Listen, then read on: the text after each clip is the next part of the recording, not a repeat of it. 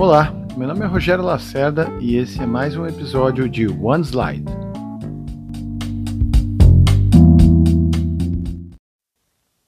Muitas pessoas ao longo dos anos aí vêm me perguntando é, quais os primeiros passos da startup, né? Então eles me procuram, eu falo, fala da, da tua ideia, né? Fala aí do, do teu produto, do teu serviço e qual é o teu público que você pretende atuar. De uma maneira livre.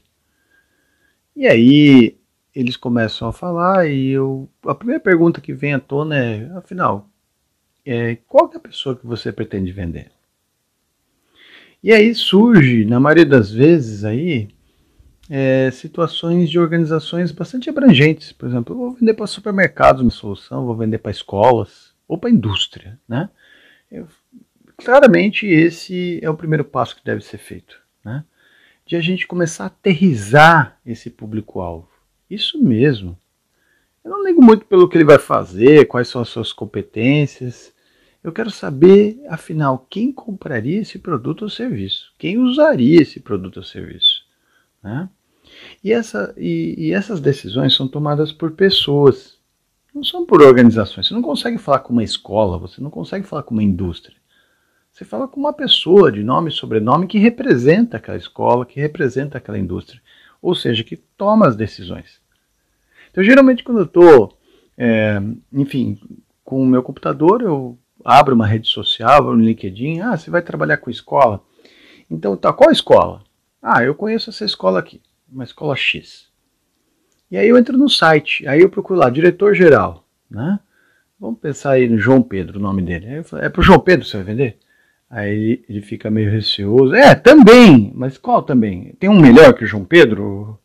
Ah, não sei. Não, aí geralmente a resposta é: não pensei nisso ainda.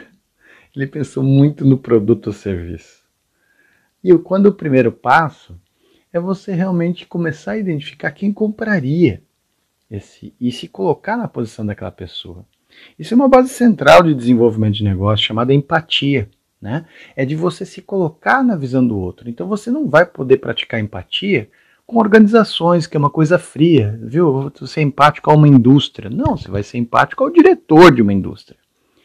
Mas aí, quando eu vou falar escola, mas é escola o quê? Do, ensino fundamental? É uma escola de, de, de, ensino médio? Ou até uma escola de ensino superior, né? no caso das universidades, das faculdades.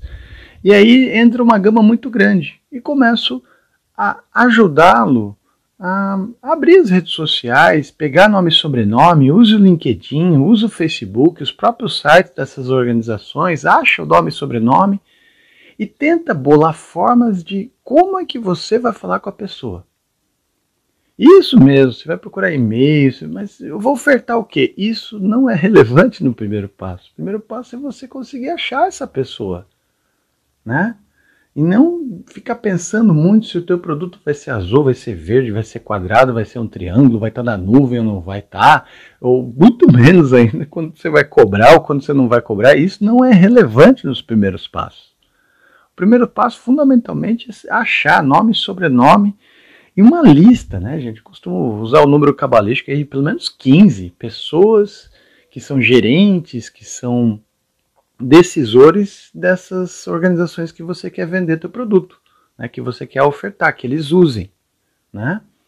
Então, o primeiro passo que eu falo é isso, é fazer essa lista, né, de, de pessoas para você contatar. Você não contata empresas, empresas não decidem nada, quem decide são as pessoas.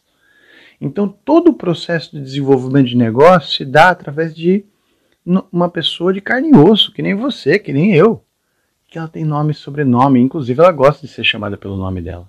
E ela tem preocupações, ela tem objetivos, ela é pressionada por alguém a fazer alguma coisa, né? Ela tem satisfações, ela tem receio. E o nosso processo de, de, de construção e desenvolvimento de negócio vai ser centrado nessa pessoa, que vai realmente, no final, se você satisfazer e entender bem ela, ela vai meter a mão no bolso para comprar e adquirir seu produto. É isso que todo o desenvolvimento de modelos de negócio dessa, dessa série aqui que a gente vai fazer vai ser esses primeiros passos e o que, que você vai fazer com isso. Tá? E no próximo episódio a gente vai falar, afinal, o que, que eu vou falar para ele? Então é isso aí, tá? Até o próximo podcast. Aquele abraço.